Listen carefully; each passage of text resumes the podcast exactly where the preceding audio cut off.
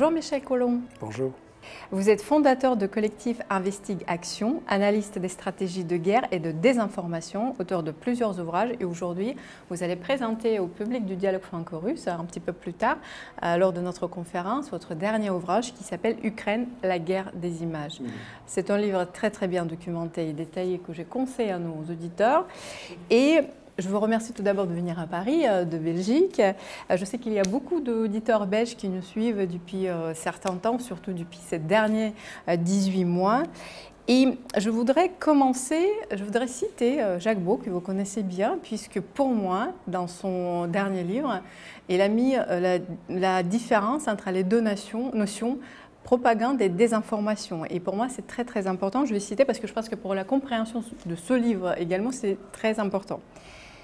Les informations diffusées par les médias russes comme RT ou Sputnik se concentrent sur les éléments qui jouent en défaveur de l'Ukraine. Mais on peut constater que les informations données sont très souvent justes à la différence de l'information officielle ukrainienne qui est très souvent fausse. En termes techniques, la Russie tend à privilégier la propagande alors que l'Ukraine utilise la désinformation. Vous dites qu'être critique envers les politiques et les médias occidentaux ne signifie pas approuver le discours russe. Si on décortique votre livre, si on le lit, vous nous faites penser que cette guerre était inévitable. Pourriez-vous nous en dire un petit peu plus, avec toutes les images à l'appui que vous présentez dans cet ouvrage? La distinction de Jacques Beau est tout à fait pertinente.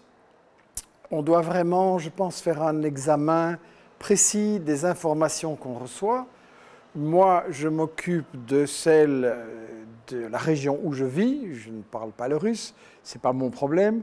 Mon problème, c'est qu'est-ce qui influence les Belges, les Français, les Européens occidentaux?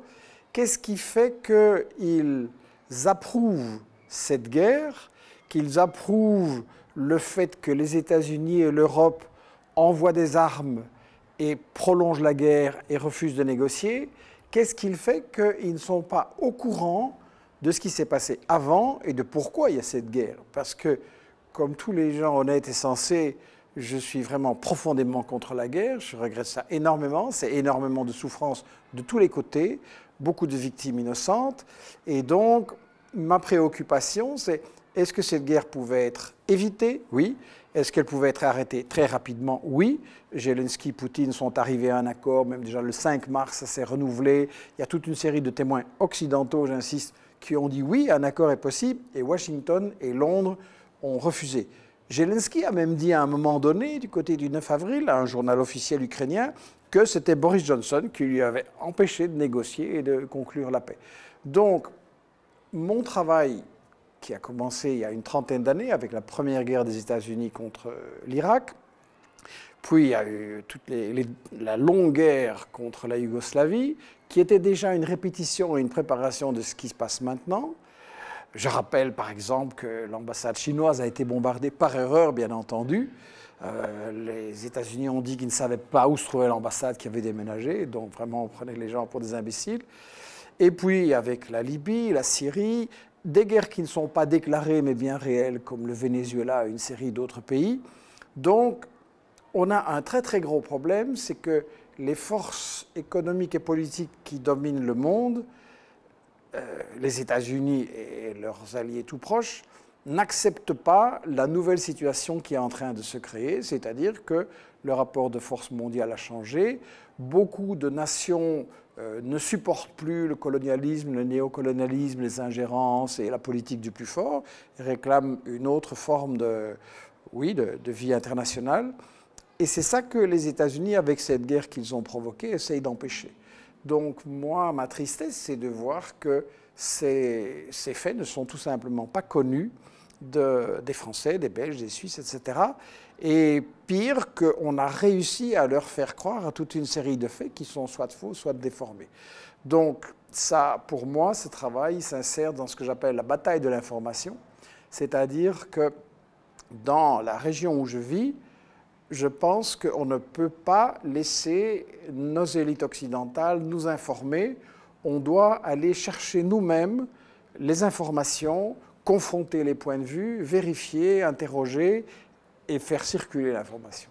Donc, beaucoup de travail. Bah justement, c'est ma, ma question suivante. Vous dites très justement, il n'y a pas de guerre propre. Vous vous souvenez, au début du conflit, des images terribles des, des, barbaries russes circulaient partout. D'un côté, de l'autre côté, des déchirements euh, des civils en Ukraine. Vous prouvez dans votre livre que certaines images et photos ont été créées exprès pour encourager et créer, comme vous dites, storytelling ukrainien, pro-ukrainien et anti-russe. Mais justement, vous dites par rapport à comment peut-on distinguer le faux du vrai avec nos propres moyens et un téléspectateur moyen, quand il rentre chez lui le soir fatigué, il n'a pas envie de chercher, il va euh, euh, allumer la télé, il va recevoir ce qu'on les autres finalement souhaitent qu'ils comprennent. C'est ça tout le problème.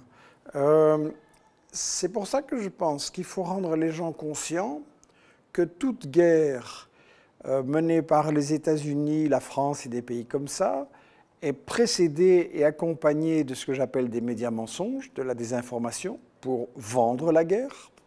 Il y a une série de grands théoriciens des États-Unis comme Bernays, Lassalle, etc., qui ont bien expliqué qu'on pouvait vendre la guerre comme on vendait une automobile euh, ou euh, un produit sanitaire ou n'importe.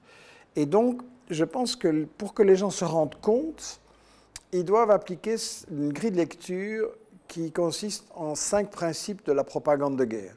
C'est un concept que un Britannique, Lord Ponsonby, avait euh, élaboré en 1919, puisqu'il avait constaté l'énorme désinformation euh, en Grande-Bretagne, mais ailleurs aussi concernant cette guerre. Anne Morelli, l'historienne belge, a publié un magnifique livre là-dessus. moi, j'ai repris ce concept en le modernisant un peu. Les cinq principes de la propagande de guerre sont que si vous êtes le président des États-Unis ou de la France et que vous avez décidé d'attaquer un pays, il y a euh, cinq principes à respecter. Un, cacher les intérêts économiques, faire croire que c'est pour euh, la démocratie, contre le terrorisme, pour libérer les femmes, enfin toutes sortes de belles choses.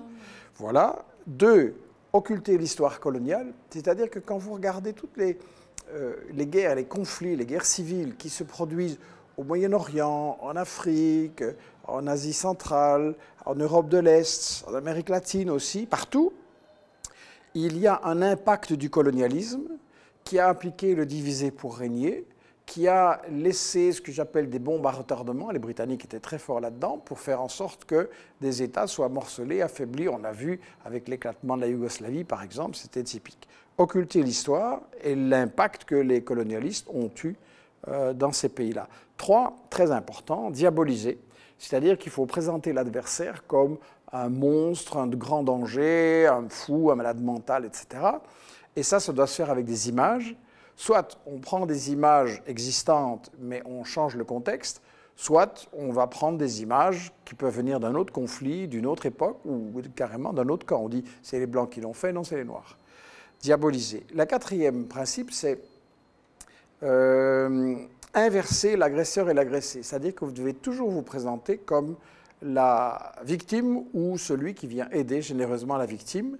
Et le cinquième principe, c'est qu'il faut monopoliser l'information, c'est-à-dire pas de débat possible.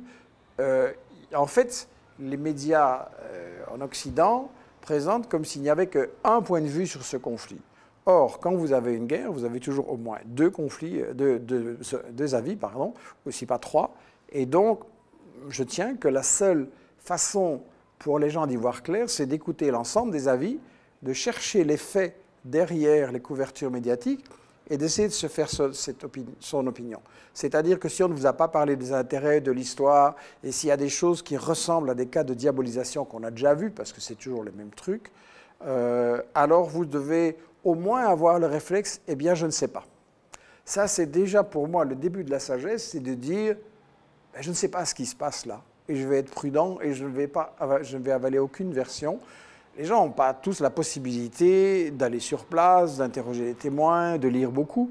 Donc, je crois que ça devrait être en fait dans les écoles, ça devrait être l'éducation aux médias, apprendre à décoder les images. C'est pas parce qu'on a vu quelque chose à l'écran que c'est vrai, ou surtout que le commentaire qu'on nous fait est vrai. Ça, pour moi, c'est c'est très très important parce que depuis que le père Bush en 1990 a déclaré voilà, c'est la dernière guerre et puis c'est le nouvel ordre mondial de paix, il n'y a jamais eu autant de guerres, il n'y a jamais eu autant de pays attaqués.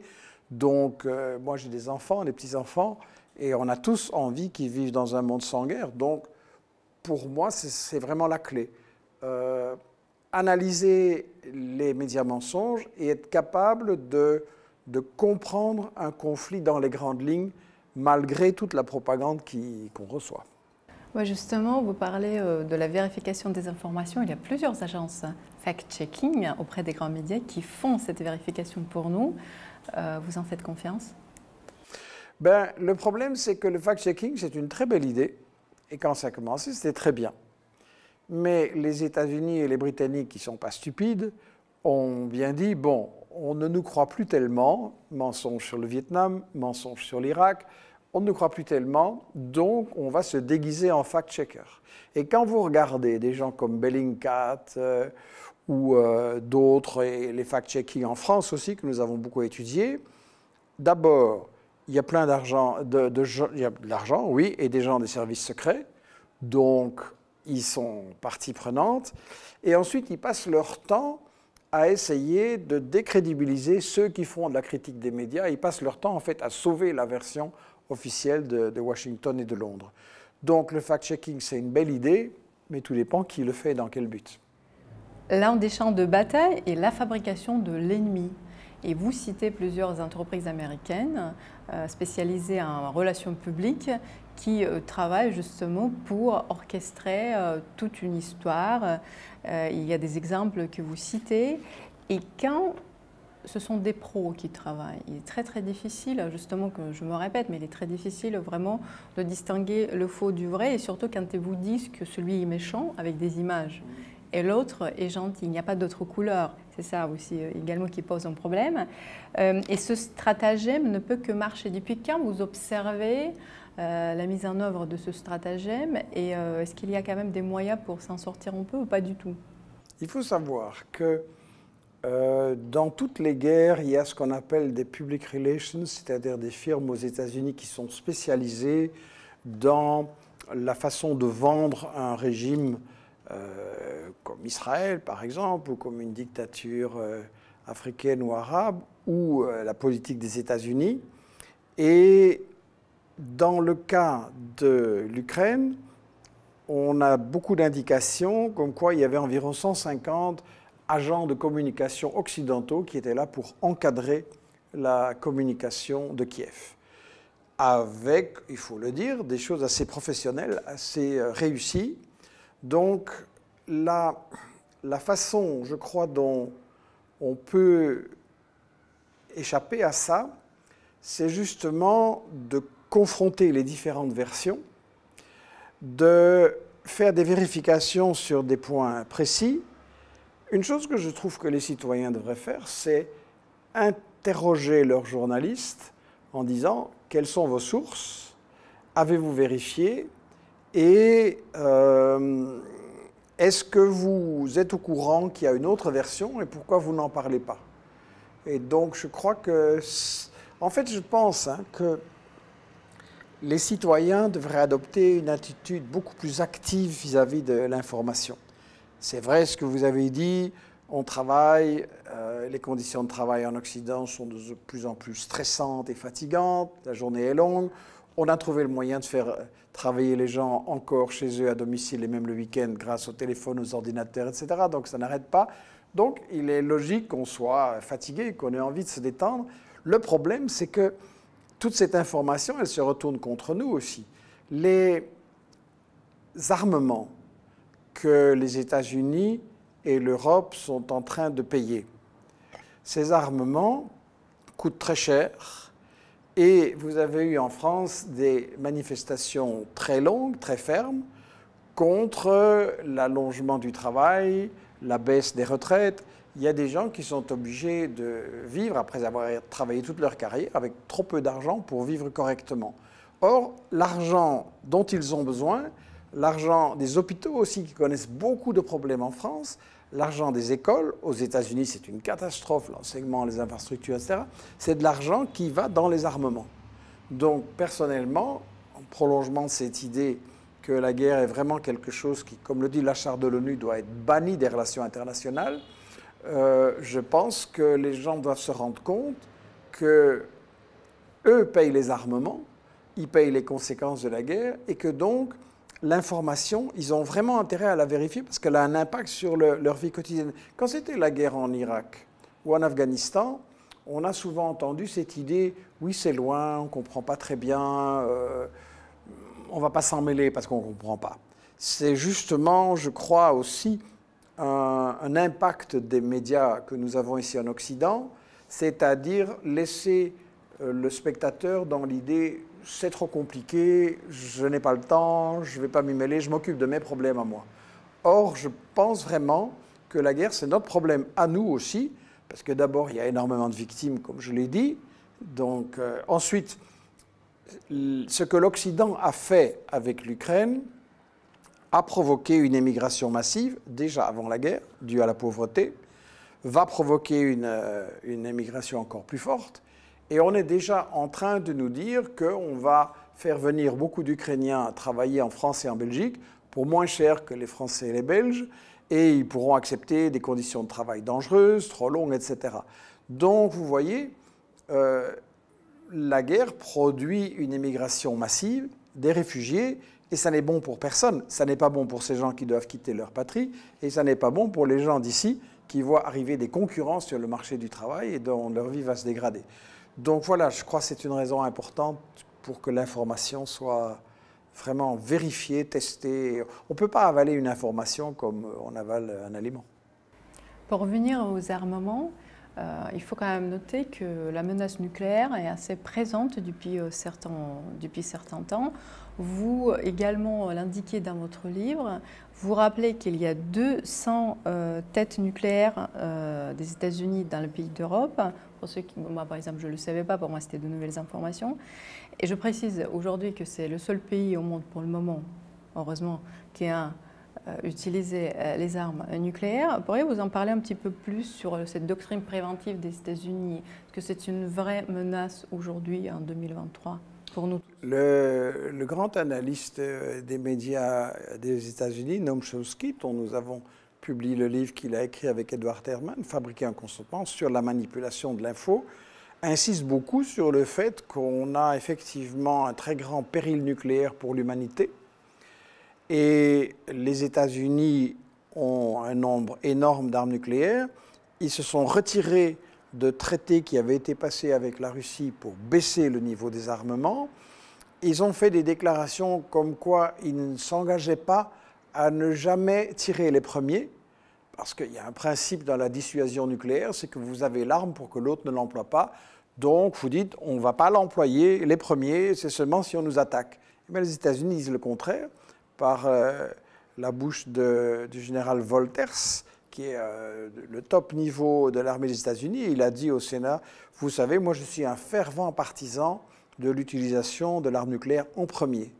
Donc c'est extrêmement dangereux parce qu'on voit que sur le terrain militaire, les États-Unis n'arrivent pas à gagner des guerres conventionnelles. Même en Afghanistan, ils ont perdu, même en Irak, ils ont perdu. Euh, pour toute une série de raisons qui ont été dites aussi par des, des, généraux à la retraite aux États-Unis, et n'arrivent pas à gagner des guerres.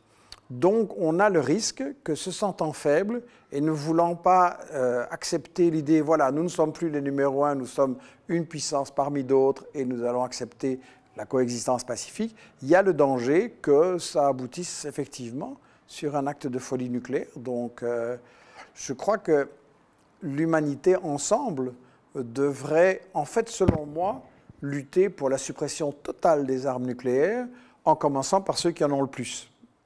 L'idée que les petits n'y ont pas droit et que l'Iran, par exemple, ne pourrait pas avoir droit alors qu'Israël en a. Donc, euh, moi, je comprends que l'Iran veuille avoir une arme de dissuasion et se défendre. Donc, pour moi, les grands devraient montrer l'exemple et on doit avoir un programme de suppression des armes nucléaires. Pour revenir aux racines du conflit, il faut les chercher le 23 novembre 2013. Est-ce que euh, cette révolte Maïdan, qui était quand même médiatisé un petit peu partout, notamment en France, était une vraie révolution spontanée Oui et non. Il est vrai que le président en place était, comme les autres oligarques et les prédécesseurs en Ukraine, corrompu et qui touchait des commissions sur beaucoup de choses, donc ce n'était pas un modèle. Donc au départ, les gens, ils ont le droit de manifester et ils, euh, ils avaient raison. Mais très rapidement, et les États-Unis sont très très forts là-dedans, le mouvement est récupéré et transformé pour prendre un autre objectif. Et surtout, euh, ce président, malgré tous ses défauts, il avait été élu. Donc, normalement, il devait terminer son mandat. Il n'avait rien fait de spécial. Il devait terminer son mandat et il fallait de nouvelles élections. D'ailleurs, c'est intéressant. C'est la solution euh, que l'Allemagne et la France avaient poussée. Parce que l'Allemagne avait d'autres intérêts par rapport à l'Ukraine et ne voulait pas que le conflit soit exacerbé. Elle a des intérêts économiques euh, dans, dans cette région. Et donc, ce qui est frappant, c'est que les États-Unis et les Britanniques ont poussé à créer des incidents, des false flags, des, attentats sous faux drapeaux, en faisant, et ça on le montre dans le livre, en faisant tirer du 7e et du 8e étage du centre de Kiev, notamment de l'hôtel Ukraina, en faisant tirer et sur la police anti-émeute et sur les manifestants. Et ça, ça a été caché en Occident, où on nous a dit, voilà, le président fait tirer sur les manifestants, il y a beaucoup de victimes, il y en avait effectivement beaucoup, et donc c'est pour ça qu'il doit partir. Mais, comme on le montre dans le livre, et comme une conversation qui a été interceptée entre Catherine Ashton, qui était à l'époque la ministre des Affaires étrangères de l'Union européenne, et euh, un ministre euh, qui s'appelle Paet, des pays baltes, ils ont une conversation, évidemment, ils ne savent pas qu'elle va être diffusée, et euh, Paet dit à Ashton, j'ai vu la médecin légiste qui a autopsié les victimes et elle dit c'est les mêmes balles, c'est les mêmes angles, c'est-à-dire que les gens sont, les balles viennent d'en haut, et elle dit c'est les mêmes snipers qui ont tué des deux côtés, et c'est un gros problème pour le nouveau gouvernement que nous avons installé, parce que les gens vont contester ce gouvernement. Et Ashton a une réponse que je donne dans le livre, qui est vraiment impressionnante. Elle dit, vous savez, être médecin, euh, c'est très bien, euh, mais ça signifie que vous n'êtes pas un politicien. Et nous, ce qui est important, c'est que maintenant, ce gouvernement qui est en place, il doit fonctionner. Donc, elle s'en fiche qu'il y ait eu des victimes, elle s'en fiche de la vérité. Ils ont mis un gouvernement en place par un coup d'État et il doit rester. Donc, on va cacher ça à toute l'opinion publique. Et c'est d'autant plus euh, étonnant que les médias occidentaux n'en parlent pas, que George Friedman, qui est un des responsables principaux, un des penseurs, un des stratèges des États-Unis, il conseille la Maison-Blanche, le Pentagone, tout ça, George Friedman a déjà dit en 2015, je crois, euh, la Russie accuse Maïdan d'être un coup d'État US, et oui, c'est le coup d'État le plus flagrant de l'histoire, et nous l'avons fait parce que la Russie nous embêtait en Syrie, donc on a décidé de l'embêter en Ukraine, et il dit, et nous avons décidé de provoquer l'instabilité en Ukraine. Donc vous voyez, il y a des aveux qui sont euh, évidemment, il dit ça à ses amis du Council on Foreign Relations, mais c'est public, vous pouvez voir l'interview sur Internet. Donc ma question est, comment ça se fait qu'aucun média français, belge, occidental ne parle de ça, alors que là, pour une fois, les États-Unis disent la vérité? Et ce serait très important qu'on soit au courant. Et euh, la région du Donbass dans tout ça, vous vous rappelez dans votre livre euh, qu'il y a 14 400 morts dans cette région et moi, je parle évidemment avant le début de la guerre en Ukraine, comme on appelle, et chaque fois je précise, ou l'opération spéciale, euh, comme disent les Russes.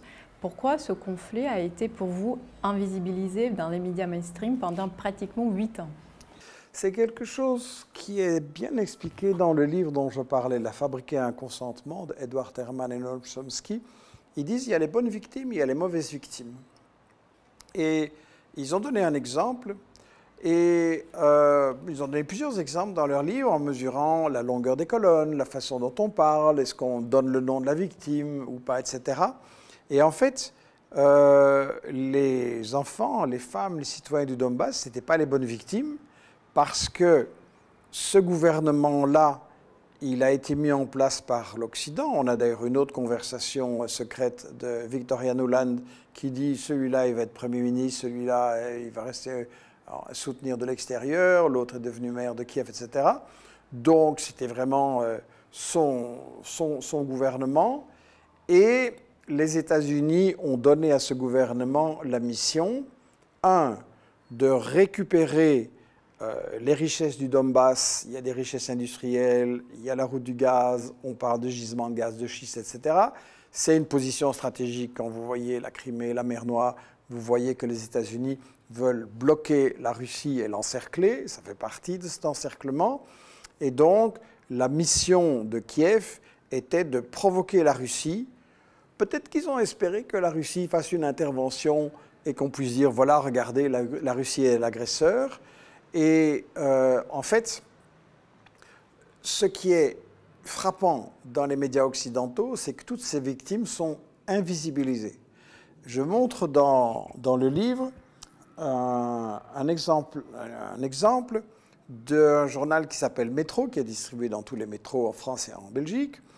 Et ils ont sur leur site, le premier jour de la guerre, publié la photo d'un papa qui dit adieu à sa fille. Et le commentaire était, voilà, Poutine a attaqué l'Ukraine, euh, ce qui a donné lieu à des scènes déchirantes. Et euh, ce papa ici dit adieu à sa petite fille qu'il met en sécurité loin des bombes. Voilà, c'est la faute à Poutine.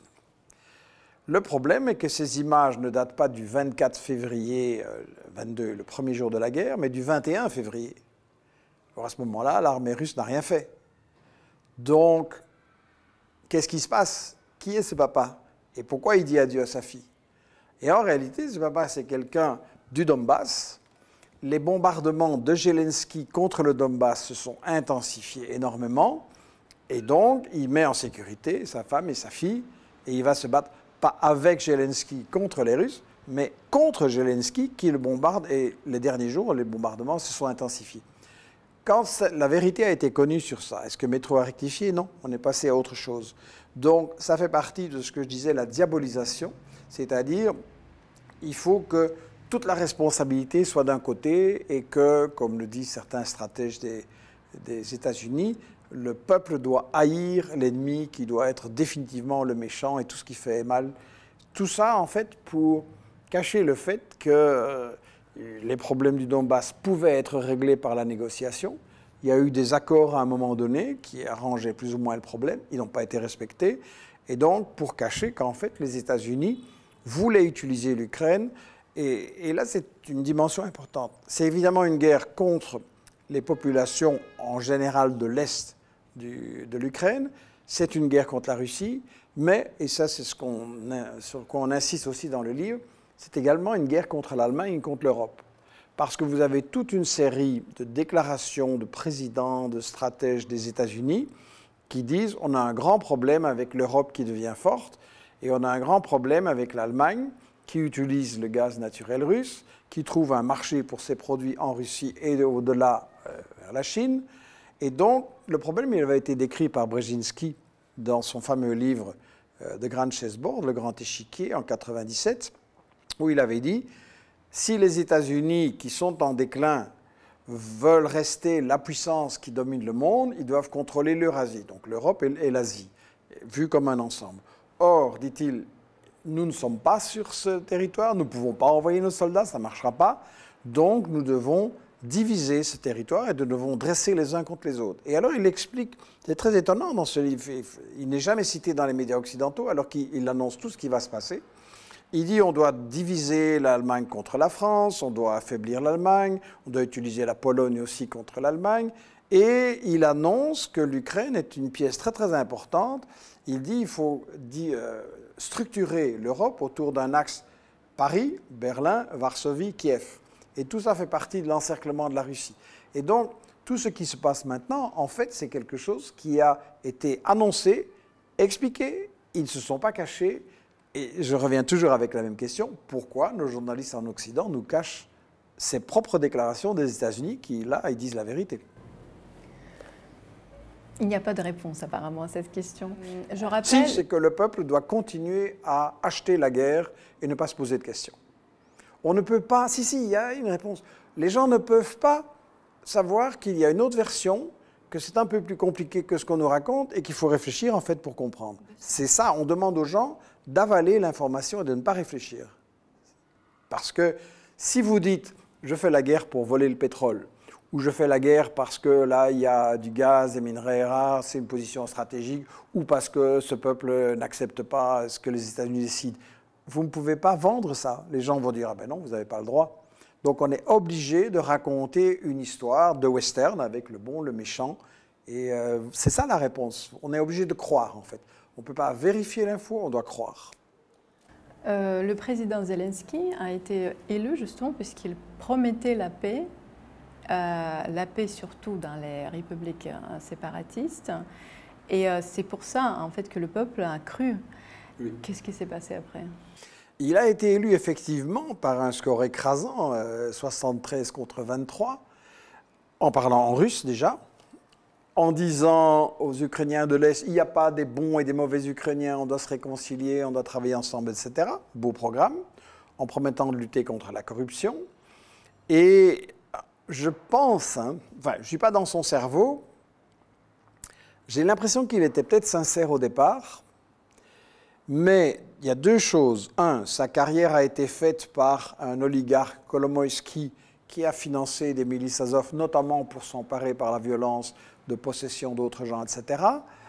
Euh, d'une part, et d'autre part, il a été mis directement sous pression par les groupements fascistes, il y a Azov, il y a Haïdar, il y a C14, il y a euh, Pravi Sector, etc.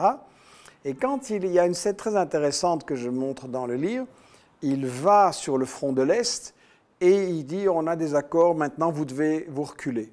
Et les troupes extrémistes qui sont ukrainiennes qui sont là lui disent euh, tu, tu on n'a pas d'ordre à recevoir de toi.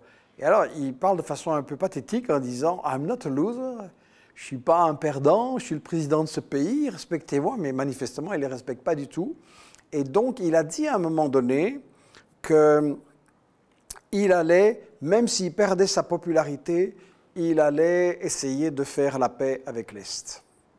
L'Est de l'Ukraine, je veux dire. Et Yarosh, qui est un dirigeant d'un des groupements fascistes ukrainiens, a dit Mais Zelensky se trompe, il va pas perdre seulement sa popularité, il va perdre sa tête, on va le pendre euh, dans telle rue à Kiev, etc. Or, ces gens-là, ils ont reçu un financement, des armes, de la formation des États-Unis et des Britanniques. Je montre toute une série de photos dans mon livre. Donc ces gens-là étaient en fait appuyés par eux pour aller bien au-delà du programme de Zelensky, qui était en fait un programme juste pour tromper les gens, et euh, Zelensky a bien vu qu'évidemment, ils avaient le soutien de Washington et de Londres. Donc, comme il tenait à son poste, euh, il a dû. Euh, il a capitulé. Je pense. Bon, je ne suis pas dans sa tête, mais je pense que ça s'est passé comme ça. La présence néo-nazie également est invisibilisée dans la presse occidentale. Quelle est sa vraie puissance de l'extrême droite néo-nazie je veux Elle est très puissante. Vous savez, ici en France, on, quand on défend Zelensky, on dit mais euh, les fascistes, ils n'ont fait que 2 ou 3 aux élections, c'est marginal. C'est vrai, ils ne faisaient pas beaucoup aux élections. Ça veut dire que les Ukrainiens, même à l'Ouest, ils n'avaient pas envie des fascistes au départ et ils n'avaient pas du tout envie de ça. Mais leur influence ne tenait pas à leur chiffre électoral, leur influence tenait à leur euh, présence dans l'armée, dans la garde nationale, dans les ministères. Et à un moment donné, quand c'est devenu un peu trop gênant qu'il y ait des bandéristes, des nazis qui soient euh, affichés comme ça, qui, manifestent avec des, symboles qui sont ceux des nazis. On a dit, OK, on va les intégrer dans l'armée, dans les institutions, comme ça ils vont se dissoudre. C'était pire. En réalité, ils ont pris le pouvoir dans toute une série d'organes décisifs et ils ont joué un rôle de chantage. Euh, il ne faut pas oublier qu'ils ont aussi carrément assassiné une série de responsables politiques ukrainiens. Donc, euh, c'est quelque chose de frappant, ça, sur lequel les gens doivent réfléchir. Les États-Unis, ils nous parlent de la démocratie et des droits de l'homme. En Libye, ils se sont alliés avec Al-Qaïda pour euh, assassiner Kadhafi et plonger le pays dans le chaos. En Syrie, ils ont soutenu Daesh. Il y a toute une série de déclarations euh, de, aux, responsables US. Ici, ils s'associent à des nazis antisémites. En Yougoslavie aussi, ils ont fait le même coup. Donc c'est quand même étonnant que les États-Unis, qui n'arrêtent pas de nous dire euh, on est là pour défendre la démocratie et les droits de l'homme dans le monde, en réalité, dans toutes les régions du monde, ils s'associent à des fascistes, à des racistes, à des extrémistes, etc. Ça montre quelque chose aussi, à mon avis, sur le vrai régime des États-Unis. Plusieurs personnes entre nous, euh, nous sommes pratiquement tous, hélas, euh, nous sommes présents sur les réseaux sociaux. Il y a un chapitre euh, très intéressant dans votre livre qui s'appelle Le temps dirige Facebook. Pourriez-vous détailler un petit peu plus le partenariat entre donc Facebook et l'Atlantic Council, qui d'ailleurs est connu? Ça se passe avec l'Atlantic Council, qui est un think tank, un bureau d'études très très influent, qui est vraiment le, les penseurs de l'OTAN. Et ils ont donc un partenariat avec Facebook pour leur dire tout simplement qu'est-ce qu'il faut bannir ou qu'est-ce qu'il faut cacher le plus possible. Ça concerne aussi Google, qui possède également YouTube. Et donc, si vous faites certaines recherches, même en cherchant avec précision un site comme le nôtre ou le Grand Soir, etc., et que vous faites, certains mots pour rechercher un peu une vision critique, vous allez devoir chercher dans la page 20, 30, 40 où personne ne va jamais. Et donc il y a une manipulation, c'est soi-disant des, algorithmes, mais en réalité il y a une manipulation. Et ça, c'est pas nouveau, mais ça s'est intensifié. Donc toutes les voies critiques sont, sont cachées. Donc on a un vrai problème. On ne peut pas faire confiance à Google, Facebook, YouTube. D'ailleurs, dans un livre que nous avons publié en 2011, Ahmed Ben Sada, un chercheur algérien, avait analysé la complicité de tous les GAFAM et de Twitter, etc., avec la CIA et le département d'État, qui cherchaient en fait à briser les révoltes populaires contre les dictateurs arabes et à placer euh, des, gens à eux, ce qui, a, réussi. Donc, le problème que nous avons, c'est que nous devons vraiment chercher euh, à atteindre le public directement. C'est ce qu'on essaie de faire avec Investigation. On a une newsletter, on a des pages sur les réseaux, mais on appelle les gens aussi à nous, lire, à nous regarder directement, sans passer par là, et surtout à en parler autour d'eux. Parce qu'évidemment, comme nous sommes censurés à la télévision, à la radio, dans les médias, il y a tout un public qu'on perd, et ce public-là, on doit vraiment essayer de le toucher. Et donc, nous demandons maintenant aux gens qui nous suivent, pas seulement de nous suivre et de nous dire c'est bien, bravo, mais de faire aussi un peu du travail de justement apporter ces informations et les discuter avec les gens autour d'eux. Ça peut se faire à l'école, au travail, dans la famille. Ça peut être dangereux. Partout. Pardon? Ça peut être très dangereux. Euh, c'est vrai qu'on a des problèmes, on risque de perdre son emploi et d'avoir beaucoup de, problèmes, c'est vrai. Mais euh, on est en train d'entrer dans un système assez totalitaire de l'information qui a été bien décrit par des romanciers dans les années 30 et 40. Et donc, il faut savoir ce qu'on veut. Si on veut une info libre, il va falloir se battre pour l'avoir. En 2023, le montant total des aides de l'État à la presse française atteindra 197 millions euh, d'euros, ce que vous dites d'ailleurs dans votre livre, c'est 10% de plus qu'en 2022. Peut-on encore maîtriser l'information quand elle est subventionnée finalement? Alors c'est vrai qu'il y a une intégration de l'information dans nos sociétés très très forte. Déjà, les euh, médias français, que ce soit les quotidiens, les radios, les télés, sont possédés par des milliardaires. Donc ils bloquent les informations qu'ils n'aiment pas. Et comme ils sont très très souvent liés au complexe militaro-industriel et à des politiques expansionnistes en Afrique, évidemment, au Moyen-Orient et en Ukraine, comme ils ont des intérêts, c'est un, gros problème. Donc, il y a d'une part une information où il y a beaucoup d'argent et où il y a une complicité avec les facteurs de guerre, et d'autre part, la seule solution pour moi, c'est de créer une information populaire, c'est-à-dire que les gens deviennent eux-mêmes des producteurs d'informations et des diffuseurs d'informations. Ça peut se faire par les réseaux sociaux, tant qu'ils ne sont pas bloqués, mais ça doit se faire aussi par le contact direct. Je pense qu'on a perdu quelque chose dans la vie sociale en France, en Belgique. Les gens avant, ils allaient plus souvent au café. Je ne dis pas que c'était bon pour la santé, mais d'un autre côté, il y avait plus d'échanges, plus de vie sociale, et maintenant, c'est euh, le boulot, l'auto, la télé, à la maison, et on est finalement très enfermé, même sur les réseaux sociaux. On est avec des, gens proches, mais on ne discute pas vraiment. Et je crois que ça, ce serait vraiment nécessaire de rétablir le débat, les échanges. L'humanité, c'est quand même ça aussi. On est des êtres sociaux, on est des êtres collectifs. Si nous avons su euh, triompher de tous les dangers euh, dans la préhistoire et tout ça, c'est parce qu'on a coopéré, parce qu'on a échangé, débattu, etc. Donc je crois que dans, dans la société, comme elle devrait se transformer, on aurait besoin de, de plus de ça. Merci beaucoup Michel Collomb. J'invite euh, tous nos auditeurs à lire ce livre Ukraine, la guerre des images. Je me joins à vous. Euh, effectivement, euh, chers auditeurs, quand vous allez la prochaine fois prendre votre café, n'oubliez pas de parler du livre de, Michel Collomb, mais également de notre association Dialogue franco-russe, parce que nous croyons en relations civiles entre la France, la Russie et la Belgique. Il y a beaucoup d'auditeurs en Belge. Je vous remercie. Au Canada aussi, il ne faut pas que j'oublie tout le monde. Et on va créer, on va continuer le dialogue et nos liens sociaux. Merci beaucoup, Michel. Спасибо.